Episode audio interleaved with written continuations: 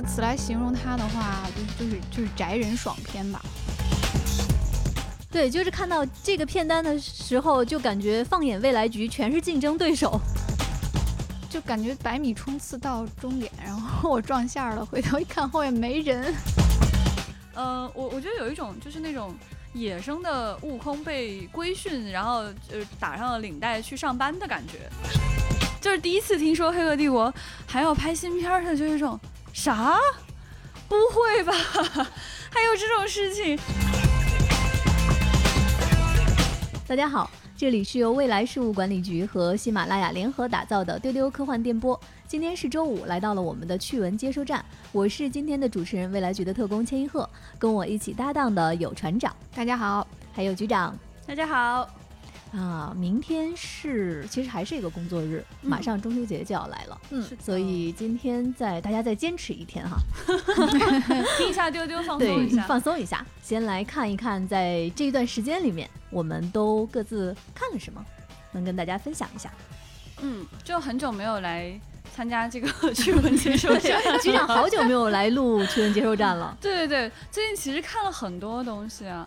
嗯，我觉得想比较想推荐跟分享的还是《狼行者》啊，是那个爱尔兰爱尔兰三部对动画片。对对对，这个动画片其实还是延续了他们之前的这种很平面的这样的一个风格。呃，但当时就是在电影院上映的时候，很遗憾没有时间去看，就特别的懊悔。嗯，发现这个片子确实更适合在大荧幕上观看，因为它还是每一帧画面都画面太好看了。嗯，对。而这个故事真的很可爱，它就讲的就是一个小姑娘，她被一个狼行者咬了一口之后，然后她也可以变成一个狼行者。对，呃，这个故事其实会比表面上想要去表达的那个丰富性层次其实还挺多的。呃，关于家庭的呃相互理解，然后不同。的来自不同种族的女小女孩之间的这种友谊，然后你跟森林的关系，跟城市的关系，你父亲是不是理解你？然后以及说跟，比如说跟缺位的母亲之间的这个关系，还有就是这里面还有一个政客，就他非常想要糊弄人民，对，这里面还有一些就是对政治的探讨，然后对人心的一些探讨，就包括民众对这个狼行者的反应。呃，我觉得在这个故事当中，我我比较喜欢的还是说他能够给你一种很自由的奔跑的这种感受，就是他想去表达速度的时候。做的特别的棒，然后那个画面就是它会做一定程度的倾斜，然后很多东西会被拉伸，啊，所以当你看的时候，你会觉得有一匹小狼真的很快乐在森林里奔跑，而且这个团队真的对，嗯，颜色的感知是非常敏锐的。那他们描绘城市的时候，总是就是灰暗的，嗯，蓝色的，然后那个房屋啊都是带棱角的，嗯。那他描述森林的时候呢，它使用的线条都是那种卷曲的螺旋形状的，对对对。然后你会看到非常柔和的线条。然后在整个森林里面呢，就是呃，除了绿色之外，它这次有大规模的去使用这种金色、橘色这样的颜色，会让你感觉到是一个夏秋交际的非常舒适的一个森林。哎，那很适合现在看，哎，不就是现在的季节吗？哎，是的，是的。所以在这个森林里面奔跑的小狼真的是。分外的可爱，小女主她本身是一个普通的人类，她一开始遇到了这一匹小狼，在森林里奔跑，然后她突然变成了一个小姑娘，那个小姑娘就你就觉得她非常有狼性，她有一一头蓬松的橘色头发，然后我记得海报上是不是那个小姑娘？对，然后她的橘色头发里面呢，就是会缠着各种她在森林里奔跑的时候卷进来的树叶啊、小树枝啊、脏东西啊。就特别的可爱，太可爱了。对，然后你仔细去看呢，你会发现他是不穿鞋子，他虽然穿上衣服，但他不穿鞋子。然后他的小脚是黑乎乎的，即使变成人，脚还是黑的。然后这个城市里来的这个小姑娘呢？就被这个小狼称作 Town Girl，听起来像是一种呃对跟她不一样的这种蔑称，就城里来的人知道啥呀那种感觉。然后这两个小姑娘后来结成一种非常美好的友谊。这个城里来的小姑娘呢，就掏出了一把梳子，给她把那个蓬松的秀发里面的那些小树叶呀、乱七八糟的东西给她梳掉了。对，然后她回去还告诉沉睡当中的妈妈，就是小狼回去告诉她沉睡当。当中，妈妈说我交了一个朋友，他今天还帮我梳头了，啊，我觉得真的是太可爱了，啊，被萌的七荤八素，就是那种真的小女孩的天真无邪的友谊。嗯，他觉得他跟我关系好，我信任他，我会让他帮我梳头，而且梳头这个行为，它既是小女孩会有的行为，你其实也是动物之间的行为。嗯，就他帮你理顺你的毛发，对对，那那会儿你就真觉得哦，他们真的是有一种就是超越种族、超越人、超越狼的一种可爱的友谊。嗯。啊，真是太可爱了！强烈推荐大家去看。我在豆瓣上看到一个短评，特别好笑。那个人说，就点赞第一名的短评说：“说点啥好呢？真是太好了！他们下次拍电影的时候，我想捐点钱。”嗯，因为爱尔兰三部曲就是《狼行者》《卡尔金的秘密》。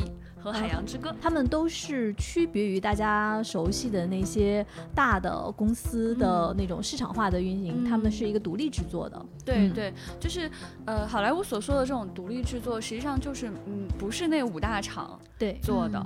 对，所以说这些影片，他们往往其实成本是不高的，然后有很多热爱的人去做这样一件事，我就特别特别喜欢他们的这种创作模式。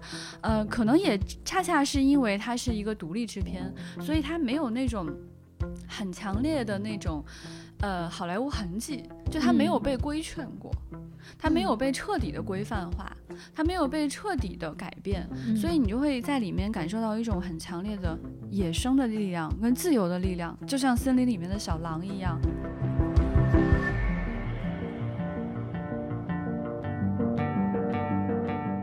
今天想聊的其实也是一个。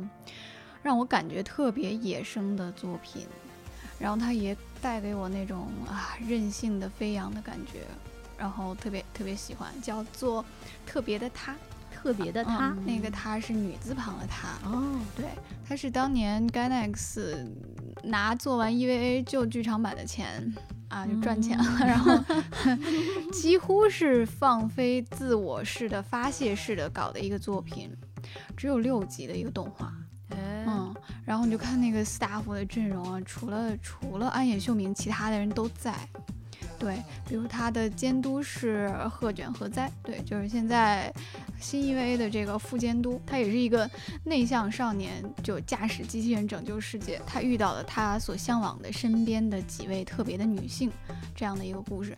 但是哦，就是你不要把它当做一个 EVA 的续集来看，它不是副本，而是用了另一种很自由的方式去同样讲述了青春的苦闷。可能如果我找一个词来形容它的话，就是就是就是宅。人爽片吧，好的，对这个总结我觉得挺有劲儿的。对，就是你知道我为什么要推荐了？有各种各样的宅梗，最酷的那些科幻点子和符号，各种设定组成的一个特别酷的缝合怪啊！比如说，这对这里面角色有什么呢？有骑着那个 Vespa 摩托车从天而降啊，就背着吉他。就住进了主角家里的一个一个大姐姐，然后他的战斗力爆表，他每一集都在 cosplay。然后呢，还有大机器人就从主角脑袋里钻出来，然后把它吃进去，然后就变身了。但是这个机器人在不战斗的时候呢，他又系上围裙，是你们家的管家。诶，嗯。然后你还会看见很多一闪而过的宅梗啊，就是 EVA 里面的台词有出现，然后《龙与地下城》这种宅游戏，还有什么吴宇森、鲁邦三世、南方公园，就是 这些一闪而过的东西啊，仅仅是因为主创可能他在这一段时间就迷上这个了，嗯，他所以就搞了一下，也没有任何的意义，没有任何的深意，就是这里头充满了大量没有含义啊，仅仅是我作为创作者，我觉得。挺好玩的，嗯，哦，就就塞进去了，就是好自由，好放飞，你就觉得好怪，然后我想再看一眼，就是 这样的一个作品。它是，对，它是一个极端作者向的东西，你就觉得他们在做完 EVA 之后，终于有机会发泄一下，啊，搞一点自己想搞的东西。然后整个下来，我的感觉就是呢。它还原了一种青春的状态，嗯，就是它像 EVA 极尽去还原或者说尊重那种十四岁小孩的心理状态，就那种那种迷茫啊，那种纠结，那种幼稚。然后这部特别的，它也是还原了青春的一种状态，就是就是你的青春就是就是中二的，嗯它是它是充满各种各样的冲动、幻想、欲望的。青春就是就是一段你回想起来你还会觉得脸红并且羞耻的，并且你觉得虚度了的岁月。但是还是会觉得很开心、很美好。对，然后嗯可能你你的记忆，对这个故事它它也是破碎的意识流的，可能你回回忆你的青春也是也是这样的破碎，支离嗯破碎的，是的但是但是充满了各种各样闪光的瞬间，这就是人生最宝贵的东西。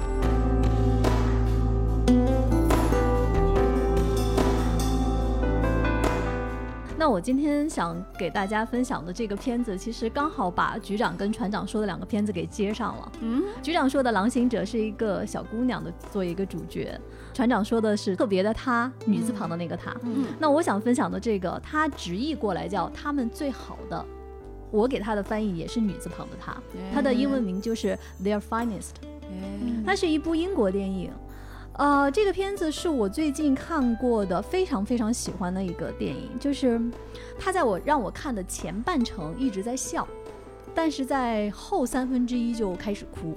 呃，我想问船长跟局长，你们记忆中看过的女性视角拍二战的电影多吗？哇，几乎没有吧，都是男性视角，就很少，是不对是？对对这个片子我觉得是一个非常非常难得和少见的用女性的视角来拍这样一段战争和历史的作品。啊我已经想看了。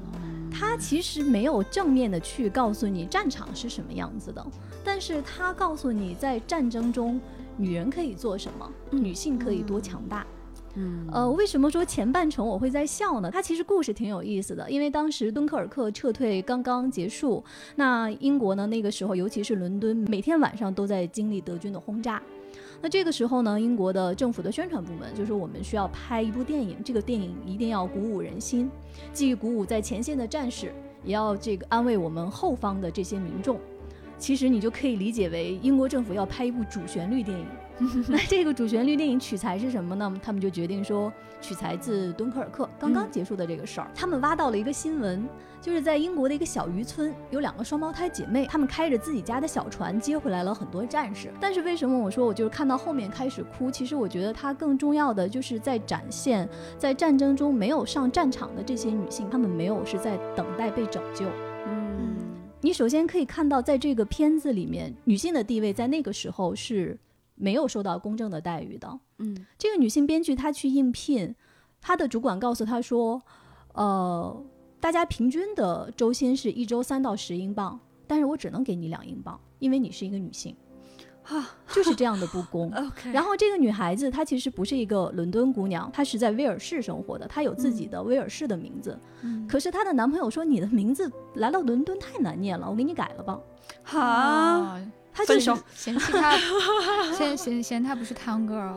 那同时你会看到，就是他们本来想表现的那两个双胞胎的女孩儿，那两个女孩儿就非常非常的害羞和苍白，她们平时就是受着家里面酗酒的父亲的家暴，所以你在这个片子里会你会看到说这些没有被保护的女性，她们是如何在战争中最后找到了自己的价值。嗯这个是让我觉得非常非常感人的地方。在战争中，女人可以做什么？她可以去做编剧，可以去嗯拍一部好电影，也可以去出海救人。这里面让我特别特别最后就是潸然泪下的一个点，就是电影结束的时候，这两个姑娘给这个女编剧写了一封信。就是说，在我们这个封闭的小村庄，我终于看到了这个电影。原来你把我们在这里面终于写成了一个英雄。我们现在开始，我们俩开始去做机械师。我们觉得我们可以为战争做点什么。其实大家如果关注二战的整个的历史的话，其实你能看到，在战争中有非常非常多的女机械师，嗯，他们在修飞机，他们在修汽车，非常非常帅。是的，这个电影的导演叫罗勒莎菲，她是一个女导演，她之前还导过两个很有名的片子，一个是《One Day》，就是安妮海瑟薇演的那部爱情片，还有一个就是《成长教育》，都是非常好的以女性为视角的电影。那接下来进入到我们的资讯分享的环节，我们今天的关键词有《黑客帝国》、日本沉没，还有 Rick 和 Morty。先来看第一条资讯，呃，今天是九月十七号，那其实，在几天之后，九月二十一号，呃，今年的北影节就要开幕了。嗯今年的北影节是九月二十一号到九月二十九号。呃，在拿到北影节今年的展映片单之后，我们凑在一起画出了重点。今年的重点有金敏《造梦机器》，怎么样？嗯抢到票了没？呃，这个还没有，这个这个我也想看。这个应该就是那个法国人拍的那个关于金敏的一个纪录片吧？对嗯对，然后《造梦机器》是金敏的遗作，就是一个未完成的一个作品。嗯所以应该会很难得会看到它，所以非常非常想看。嗯所以这个应该也是就是当时伴伴发出去的时候，作为那个 list 的 top one 对，放在最上面的。另外还有一个就是妄想代理人，耶、这个我拿到一张票，啊是发了朋友圈之后辗转几手，有朋友送给我的。对，而且他那个看片时间非常的残酷，他是从中午开始五个多小时，因为妄、嗯妄想代理人其实是个 TV 嘛，就是它非常嗯非常非常的长。为什么特别想去电影院看呢？因为看到说它有一个修复，嗯嗯、在电影院看应该它是一个非常清晰的版本吧。就过去就即使是你是能够在一些平台上找到这个片子去看的，它都不是太清楚。对嗯，就特别想看清晰版本的《妄想代理人》，而且一一口气看五个小时，应该挺爽的吧？那船长呢？我我根本没有抢，我是 慢悠悠的买到的。慢悠悠的买到的，不用抢 是吗？对，就是因为因为之前大家都说很难抢，然后我就我就提前半个小时我就被弄起来了，然后就严阵以待。结果呢，就是情况还好，就是我以为人很多，我先去买了一些冷门，我回头一看大热门还在。会不会大家都觉得大热门自己买不到？对，可能是吧，所以所以其实对我也买到了想看的呀，我买了埃德加·莱特的《世界尽头》，就是对《雪与冰淇淋》三部曲的最后一部，嗯，然后呢，还有金敏的《造梦机器》是是别人帮我抢到的，嗯，对，呃，反正就就就感觉百米冲刺到终点，然后我撞线了，回头一看后面没人，那我早知道就多买几个，哎，是这种感觉，就是今年因为一开始为什么会发朋友圈求票，嗯主要原因还是觉得自己肯定抢不到票，嗯，结果今年这个状况就哎呀，怎么说呢？对，就是看到这个片单的时候，就感觉放眼未来局全是竞争对手。对，就你就你就觉得整个北京城的这个呃影迷可能都要就是出来抢票，因为嗯往年的北影节的票真的非常非常非常难抢。是的，对，啊，就那种竞争白热化，基本上就是一大群人，然后我们在群里，然后要分票，就是分场，然后就呃有节奏的一起去抢，对要就是嗯要有规划。是的，对对，但是今年好像大家都很从容的拿到了自己想看的这个电影。其实说实在的，心里不是特别的快乐，觉得那个就是。就是觉得那种非常热闹的观影的时代，真的是受到了疫情很大很大的打击。嗯，那其实今年北影节金敏的浓度比较高哈。嗯，对，我们会在今年的北影节期间呢，给大家再安排一期跟金敏相关的内容。嗯那这一期呢，就是红辣椒。Paprika，、嗯红辣椒也曾经是北影节一票难求的大热门了。哇，那个竞争好激烈啊！嗯真的要用抢的。嗯嗯，欢迎大家在北影节，如果你去看了金敏这几部之后，也可以来听一听丢丢关于红辣椒的分享。嗯而且在前段时间，我们还为大家推出了一期金敏的专辑《嗯擦掉了现实和虚幻的边界》。这句话我记得实在是太清了，也欢迎大家可以去找来这一期再听一听。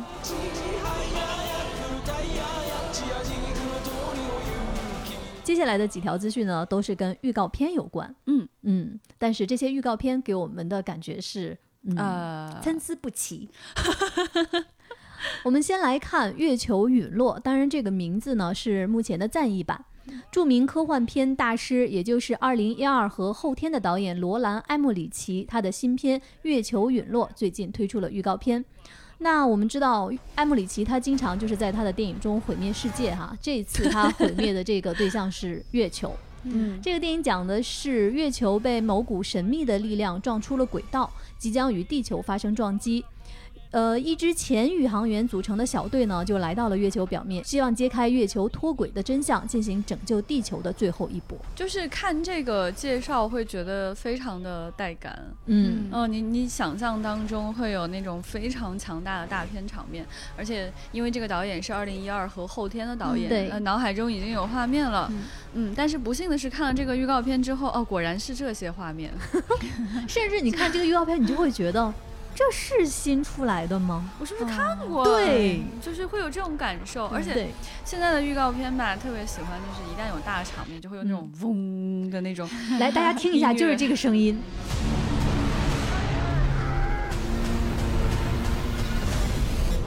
是不是？你是不是感觉在别的片中也听过？感觉有一个通用的音乐素材库。我们还是希望说，想看到一个不太一样的东西。嗯，因为他们在这个预告里面还有讲说，然而他们发现月球并不像我们想象的那样荒芜。有一个巨大的转折。对，就是八九十年代那种神秘主义的东西。你要月球的背面啊，然后世界末日啊什么，就是这导演应该特别迷恋这个那个年代的一些特别神秘的传说。这个片子目前是定档在二零二二年的二月四号在北美上映。来看另一条预告片，这个预告片是《时光之轮》。呃，最近《时光之轮》放出了首支预告。这个剧呢是改编自罗伯特·乔丹的同名奇幻小说，讲述的是关于魔法世界的历险。它的卡斯也挺强大的，其中有大家非常熟悉的女演员裴春华，她会在今年的十一月十九号开播。就是这个片子看了之后，就有一种，嗯，它就很像很多不同的片子，就是揉在一起的一种感觉。对，也觉得哎，这是新的吗？好像也看过。对，就是不管是画面啊，还是服化道啊，还是那种音乐啊，还是感受啊，就是节奏感啊，各方面都有一种，呃，如果我们去魔法世界，就是在重复过去所有的美剧集合在一起来的话，那我只要看美剧就可以了，我也不需要去魔法世界，是不是？它给我的感觉是现在很多经典科幻 IP 改编的一个共同的困境，就是它是有一些年代的局限的。它可能在当时的那个时间非常的出挑，非常的经典，然后是呢时过境迁啊，有很多被他启发的这个作品先于他出现，然后 他姗姗来迟之后，你你就感觉嗯。没有新的，你怎么才来？对 就不得不用上了别人的素材。对，我们接下来的这个资讯呢，就是关于今天的第一个关键词了，就是《黑客帝国》。《黑客帝国四》在最近发出了它的先导预告片和正式的预告片。嗯，不得了，它的先导预告片啊，据说有十八万个版本。对，就是大家看了这个看了第一版之后，然后听说有十八万个版本，就在想说各个版本之间就是找不同吗？那正式预告片出来了之后呢，我想听听局长和船长你们的感受。呃，是这样的，就整个这个《黑客帝国》要拍四这个事情，在我心里这个跌宕起伏啊，跌宕起伏。就是第一次听说《黑客帝国》还要拍新片儿，它就有一种啥？不会吧？还有这种事情，就是震惊，脑子里面一片空白。然后第二个感受就是，这一定是个烂片吧？就 会觉得说，嗯，肯定不会好看的。但是后来随着时间的推移，我的期待值回来了。你是怎么？么处理了这个过程，让他回来的？对，因为我是这么想，就是说。首先，《黑客帝国》三部曲，它其实当时是处理完了一整套的这个故事，嗯然后它解决的问题是你去发现你所处的世界是否真实，然后与这个体系抗争，最终你发现你还是属于这个体系的一部分，嗯然后整个故事也非常的呃清晰了。然后在这个里面呢，他想表达的关于科幻的这个概念，也确实是那种就是举世无双的。那么这个时候，如果你想去拍一个所谓的续集的话，那很难不是一个糟糕的故事。嗯太难了，这个难度太高，而且这些年主要是好莱坞太喜欢拍各种续集，然后各种重启，嗯啊、就是百分之九十九点九都令人极度失望，嗯出来的结果果然不好，嗯所以当时心里就瓦凉瓦凉的。后来怎么说服自己的呢？就就是。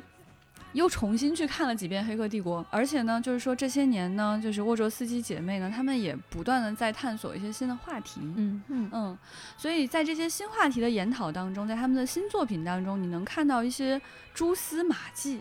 你觉得他有可能想去研究新问题？嗯嗯那此时此刻花了这么多钱，然后又把基努里维斯找回来，是吧？整个这个体系又重重新存在，它的意义是什么呢？我越想越觉得这俩人应该不会止步于说我就去重复之前的故事吧，嗯嗯不会止步于说我就拍一个破烂续集吧，不然咱们聚在这儿有什么意义呢？对，就是可以，但是没必要。对，嗯所以越想越觉得，既然花了这么大力气，他一定讲了一个新事儿。那么他讲了什么新事儿呢？这个时候我就开始了自己的脑内小剧场。经过我的判断哈，你看沃卓斯基他从兄弟变成了姐妹。包括你在这个《黑客帝国》当中，你能看到他对这个性别的探讨，对人的这个探讨是非常深入的。也就是说，他们一直想要去知道的是人的边界是什么样的，嗯人还可以有什么样的变化，人还可以体验到什么，人可以想什么样的事情。然后这个想法在他们后来的一个剧集《Sense Eight》，那么这个剧集当中有比较明确的表达，呃，一些人他们可能生来就是可以跟另外一些人，就是远渡重洋、不同种族、不同性别、完全不同身份的人，可以进行这个脑波的这种交流。嗯然后他们可以形成一个一个的小的这样的群落。那如果这件事情在虚拟世界里面去讲呢？在这个数字世界里面，人与人的交流会有什么样新的突破点呢？嗯人跟人精神的契合又可以达到什么程度呢？哎，相互启发可以达到什么呢？一个人可以赋予另外一个人什么样的能量呢？哇，我当时想，哇哦，这简直是太棒了呢！你的小剧场整个这样把自己给弄嗨了。对，我觉得哇，这个这电影真的特想看，哇，这个简直突破边界，新时代的技术将带给我们无与伦比的体验。然后我就看了这个预告片，嗯看了预告片之后是一开始先看那个先导预告，就是号称那个无数个版本的这个，嗯，十八万个。对我当时觉得。哇，这个主意真的是太棒了，有可能跟我想的不一样。我想，哦，那么他应该现在想要去探讨的是互联网带来的这种无数的可能性。嗯，这种无数的可能性可能比平行宇宙还带感。你的小剧场又来了一哎呀，出我。的小剧场新来一波，我的小剧场重启啦，第二集。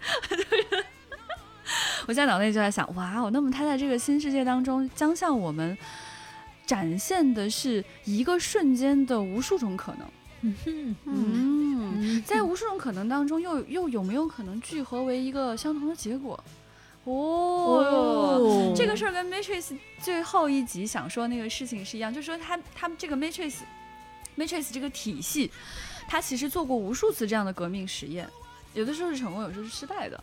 嗯，可能他找过无数个像 Neo 这样所谓的 One，对吧？那么这个体系运转过很多次。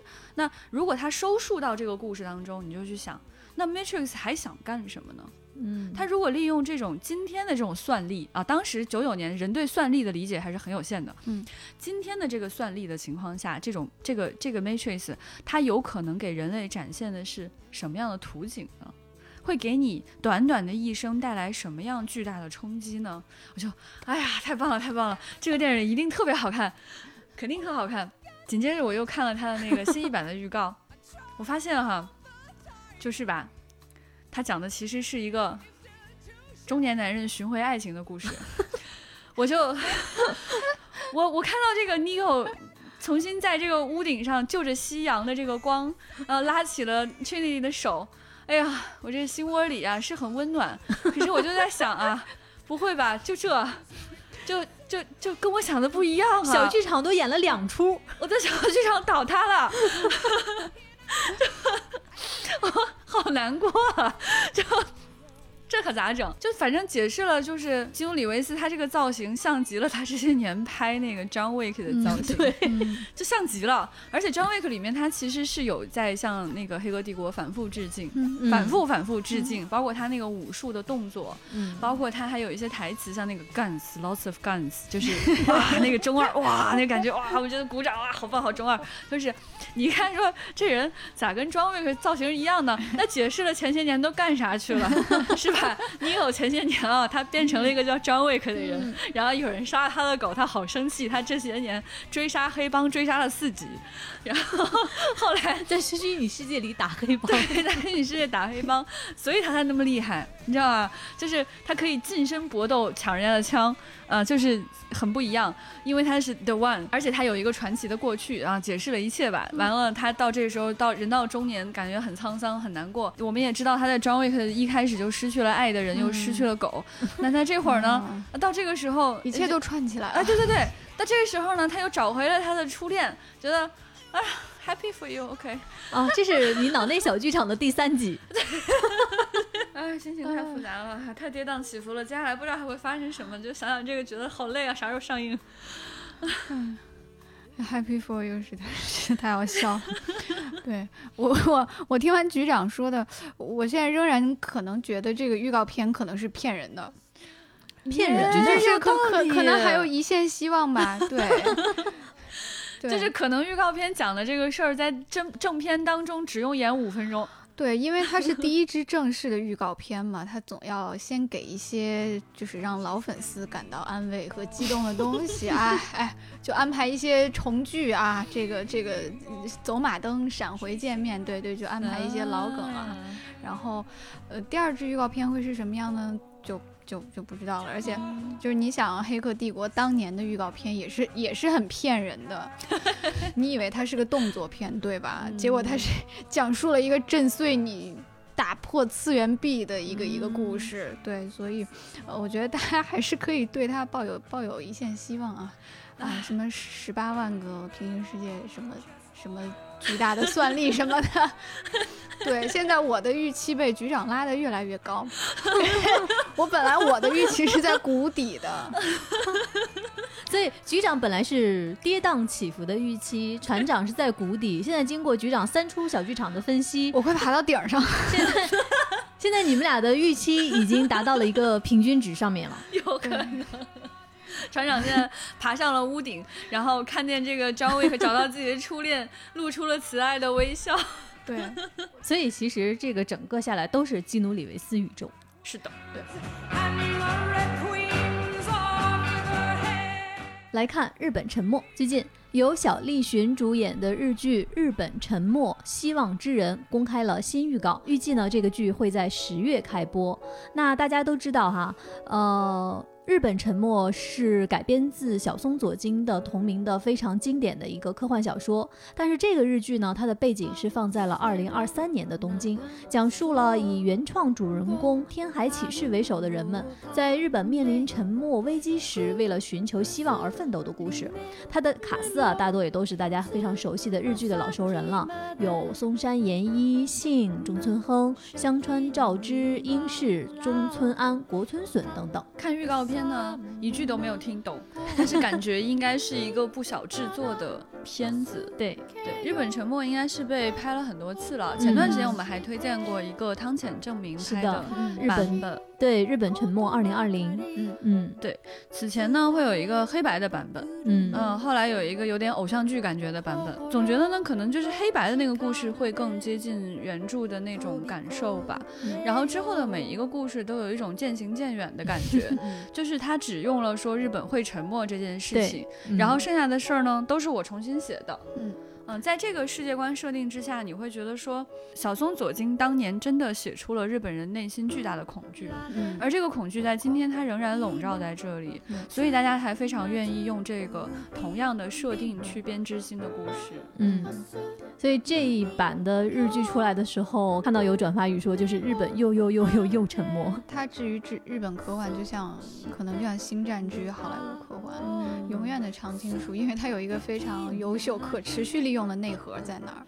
然后呢，你看到这个冒号后面的这个数字呢，你就知道 它每过几年就要改一下这个数字，对二零二零、二零三二，嗯，然后这也是一个宇宙了，对，日本沉默 小松左京宇宙，然后日本沉没宇宙对，因为这一版叫日本沉没冒号希望之人。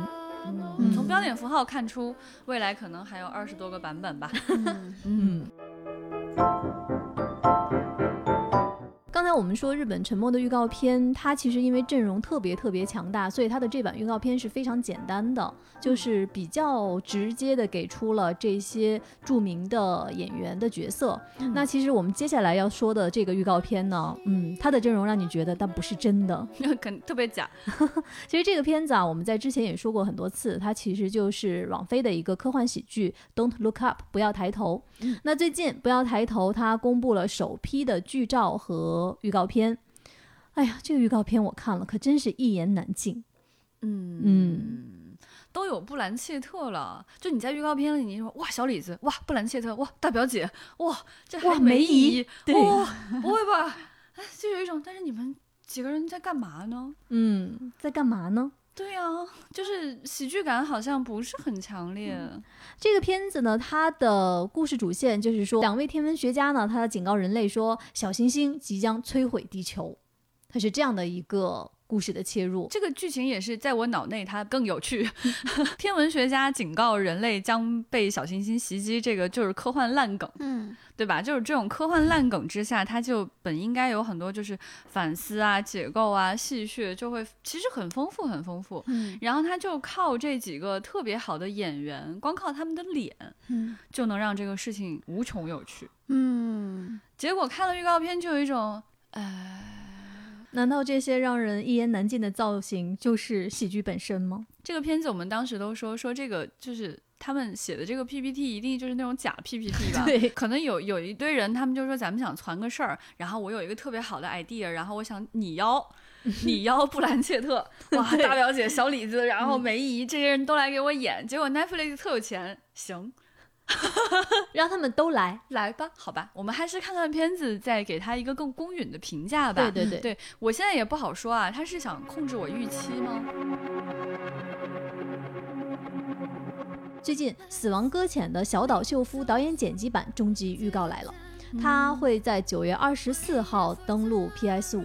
哎，这个可能就是小岛秀夫的粉丝就会特别欢呼的一件事情吧。然后他们管这个就叫导剪版，就是小岛秀夫的导。对，不是导演的导。对这个人呢，也天天就是很喜欢在社交网络上搞怪。大家也知道他是《三体》的粉丝啊，对经常可以看到他的这个穿着《三体》T 恤的这个热情的这个粉丝感哈。嗯然后他也特别喜欢去评价各种宅事儿。前段时间没有什么人推荐，只有他一个人在，呃，在推特上疯狂打 call，就是这个哥斯拉基点非常的好看哈。嗯，嗯然后呢，这个人他过去做的这个呃游戏，你都有一种强烈的感觉。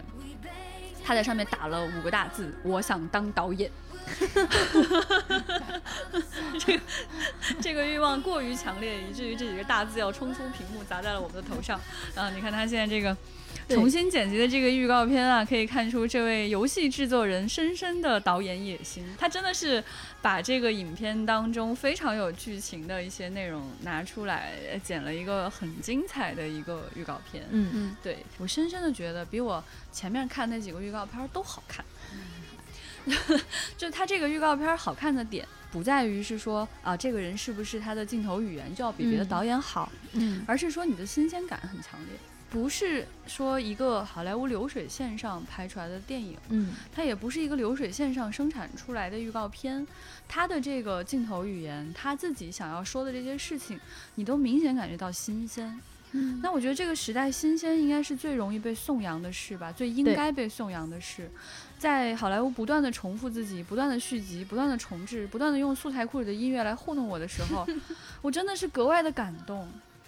而且就是不得不去称赞他，就是选音乐哈，就是刚刚我们说，就是这个好莱坞素材库真的就是嗡就 这种感觉，声音，对。但是小岛呢，他就是其实是有他自己的这个口味，对，《死亡搁浅》的音乐基本就是他的私人歌单了，他去请了自己贼喜欢的，但是非常冷门的一个冰岛乐队叫 Low Roll，来来给他写音乐。对，然后在这个游戏之前，几乎就是没人指导的一个乐队。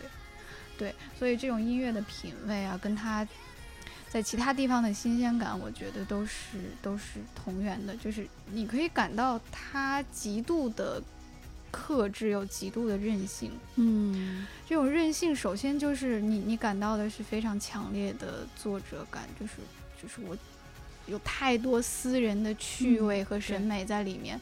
很多时候，这种私人的东西几乎要冲出屏幕跳到你面前。对，就是小岛秀夫在大喊：“我就是喜欢这个乐队，哎，我就是喜欢这种审美啊！”对，这种有黑的东西留下来，然后各种各样像手一样的东西，我就是喜欢，这就是要用，不管你喜不喜欢，就算全世界都不喜欢，我也要用。但是呢，很多时候他又退回去了，他是克制的。你会感到他说我喜欢这些宅的东西，喜欢这些科幻的元素，他很尊敬，所以他不能瞎用，而且他就是喜欢这个世界上一切好玩的东西。今天赞扬这个，明天说说那个，嗯，但这些所有的东西，通常情况下，你把它塞到同一个东西里的时候，都很容易出事故。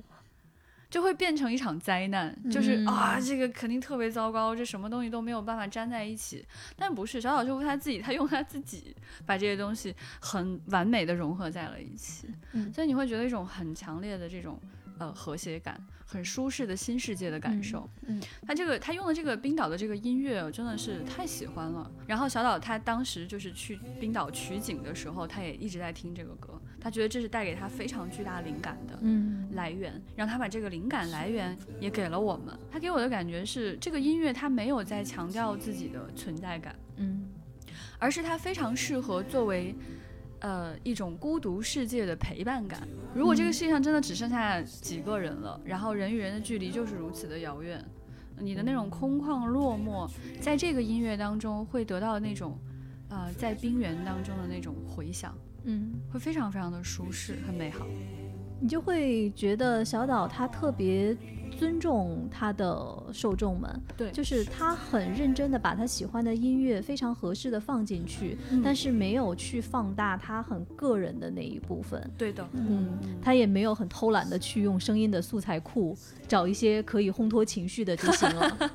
对，其实创作这件事情哈，就是你愿意把多少自己使用出来，嗯放进去，嗯，有多少真诚，他最终就能获得多少成功。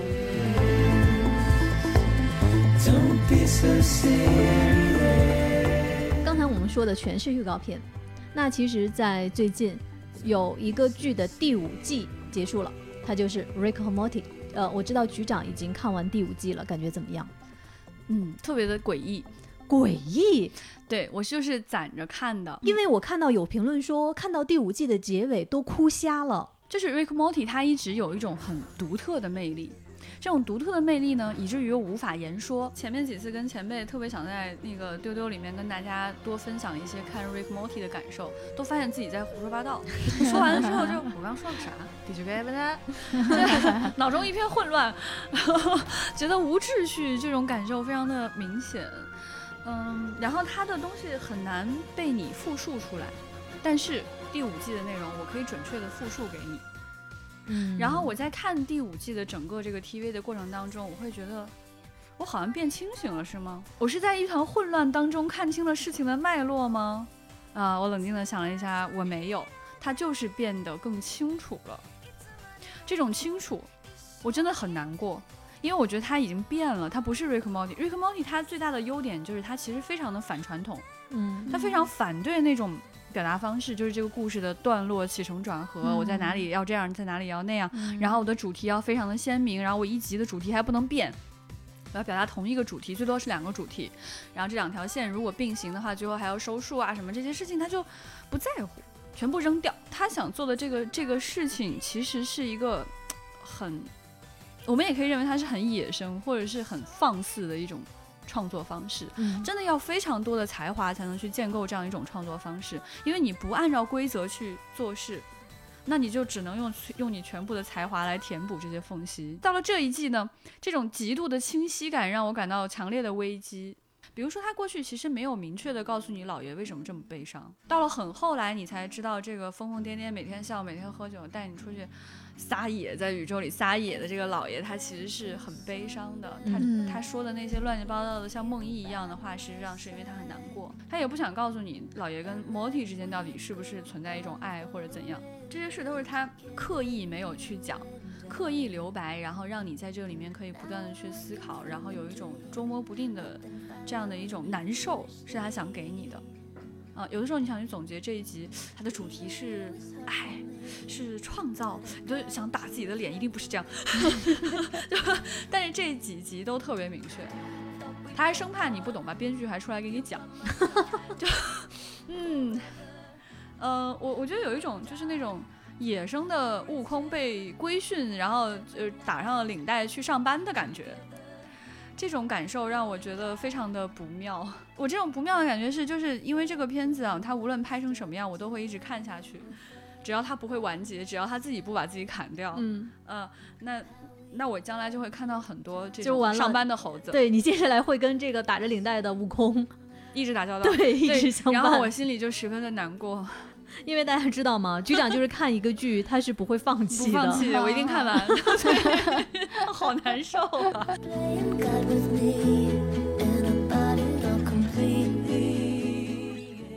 呃，说完了影视方面的资讯，呃，我们来看关于环球影城的消息。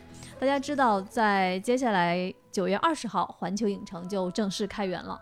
那其实，在最近一段时间，相信你的朋友圈啊、社交媒体啊，被很多很多的已经参加内测的环球影城相关的照片和视频刷屏。不得了，嗯，那在参加内测的这些视频中啊，我们看到了一个彩蛋，哎呀，太有意思了。嗯，就是在环球影城买魔杖，有一个朋友呢，他被选中，他魔杖到手之后会有 BGM，还有灯光，还有鼓风机启动。哦，那个画面让人实在是太兴奋了。但是后来大家才知道，原来是其实就是在十到二十个排队进屋来买魔杖的这个人中呢，环球影城的工作人员会随机挑选一位来进行这个仪式的表演，并不是每个人都会自带这个特效。嗯，本来看见这个视频的时候，就有一种哇，我也去买魔杖，我每天都要去买一个魔杖。因为那一刻让你觉得天哪，魔法真的有，魔杖拿在手里面会有光起，然后头发被吹起来，我就会相信自己，天哪，我也有魔法。对，啊，我甚至想要付费去体验这个，我能不能啊付十就是付十次的钱？哎，我这一上午就光体验这个，来一个光效呗。对，呃，结果它是一个就是随机的一个选拔。嗯看到这个随机选拔之后，我感到十分的失望。嗯嗯，你们这种做法是背离霍格沃茨的精神的。霍格沃茨来说，呃，他其实会没有这么的差异化对待嗯，你。你这个实际上就是把人明显做了区分。嗯那我同样是买魔杖，我都相信魔法，为什么你觉得我没有魔法？嗯嗯，我就会觉得很失望。我觉得这种选拔机制其实是很伤人的。对，目前看到好像就是比如说穿着巫师袍去买魔杖，呃，被选中的几率可能会高一点。如果按照这个机制的话，那哈利波特第一次去买魔杖也没有穿袍子啊，就是啊，你不选他了吗？就是啊。那麻瓜就不可以拥有魔法了吗？我们就没有一线机会了吗？不买了。然后船长还在这边喊：“我给你十次的钱，来一次特效吧。就是我觉得他如果一视同仁的话，就会更棒。对啊，甚至嗯如果他收收收一点费用，我也能接受。”船长这样，对我们俩一起去，我带着鼓风机和灯光，我排在你后面，那个魔杖交到你手上，我就开始。行，那大家都会来我们这儿排队，我们对大家一视同仁啊，谁来都可以。环球影城九月二十号开园，现在大家已经可以买环球影城的票了。那等到未来局的特工大家都腾出空去逛完环球影城，我们回来之后会给大家来分享一期，呃，跟环球影城相关的内容。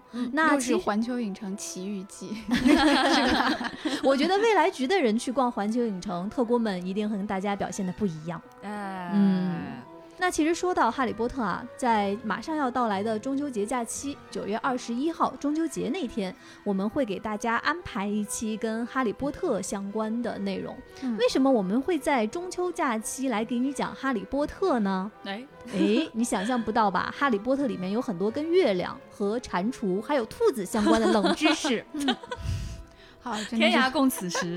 真的是很冷了，而且确实假期很多人都想去园子里面逛一逛啊，所以就是录了这样一期给大家助助兴。嗯，嗯，另外呢，我们最近有一个新的群，这个群叫未来局驻霍格沃茨办事处。嗯那如果你喜欢跟哈利波特相关的一切，你都可以加我们接待员的微信 f a a 杠六四七。那你的加群暗号是处你武器，接待员就会把你拉进哈利波特群了。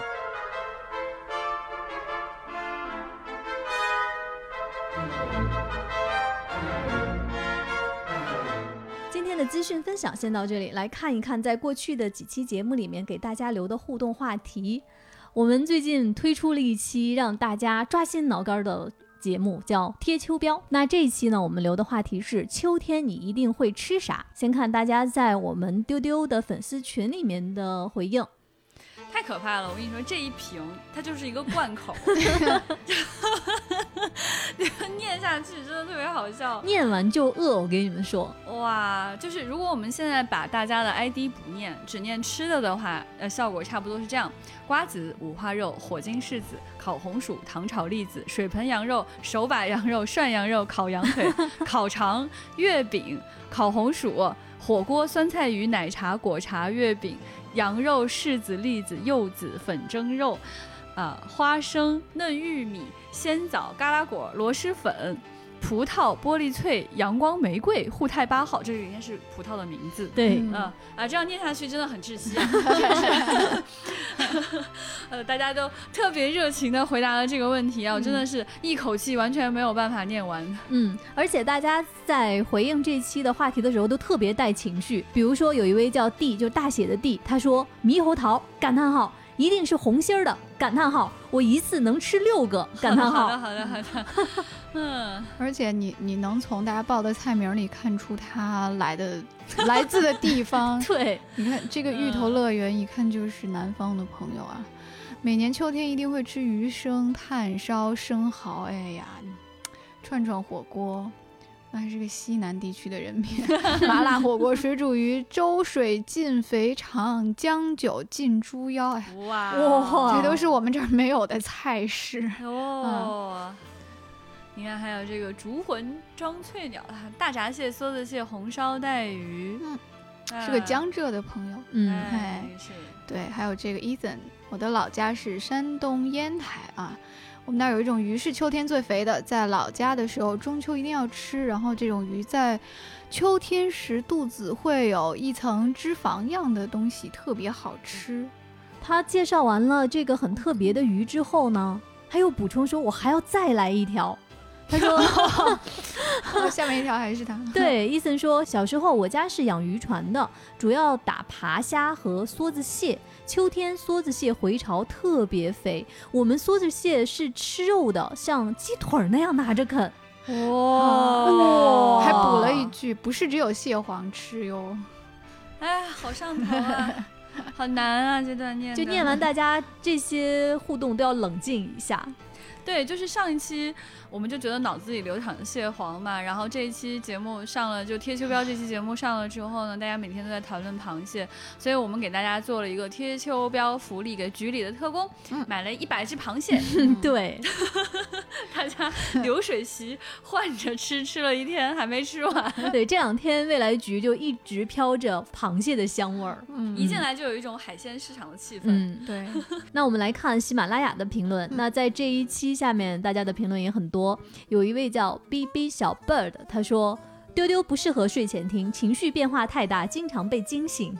是被饿醒的吧？这一期。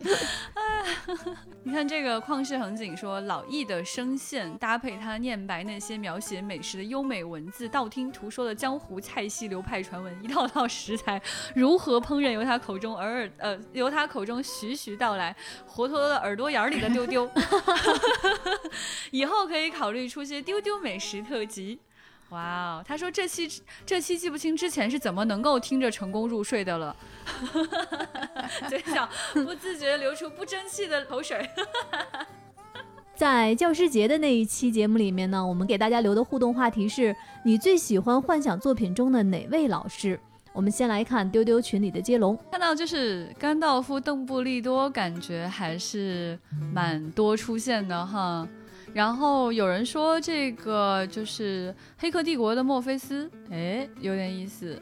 他他认为说这个墨菲斯其实是他真正的这个良师。嗯，对，然后有人提到龟仙人，嗯，安西教练，好吧，嗯对，呃，也有人提到说欧比旺，嗯嗯，还有人提到说《黑客帝国》里的先知啊，菩提祖师孙悟空的老师，啊，好的，好的，好的，哦，是也是也是也是啊，确实非常丰富。嗯，我们在喜马拉雅的评论当中，嗯，有人说非常想听韩老师讲课呢。是的，是的，嗯，有机会可以请韩老师来给大家讲讲。对嗯对，他讲课真的是非常有趣的呢。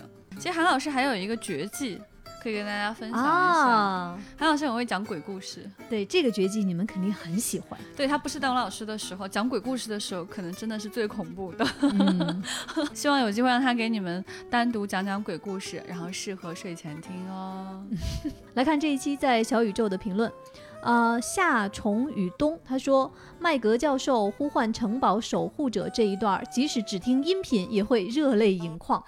真的，所以在后面丑啥别装了也说加原声这个操作太犯规了，毫无防备哭出来。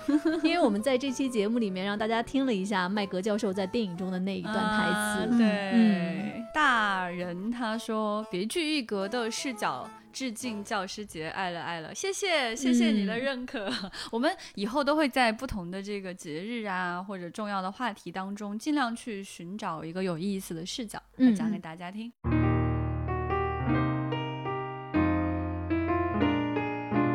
那其实，在这段时间里呢，苹果的 Podcast 上面也推荐了两期的丢丢的节目，我们也收获了到了很多大家在苹果 Podcast 的五星评价。我们来看一看大家给我们的评论。哎呀，这就夸的都不好意思，这咋念啊？这简直了！这咋念啊？自个儿念自个儿这夸的，哎，这有一个叫神秘博士的老公公，他说适合睡前听，太好笑了。前面一个人说流着口水醒了，他说听着听着就睡着了，五星好评，就是被这个评论深深的打动了。我是伴他入睡的人，对，还有这个强烈推荐，呃，这位叫 Norwood 二零五八，他说从第一期就开始追丢丢，喜很喜欢听主播们聊天，可以了解到许多不同的事物，希望能一直收到电波信号。Addictor 他说宝藏电台感叹号，质量上乘，听得出提前都做足了准备，主播们的人设也很鲜明，很容易上瘾。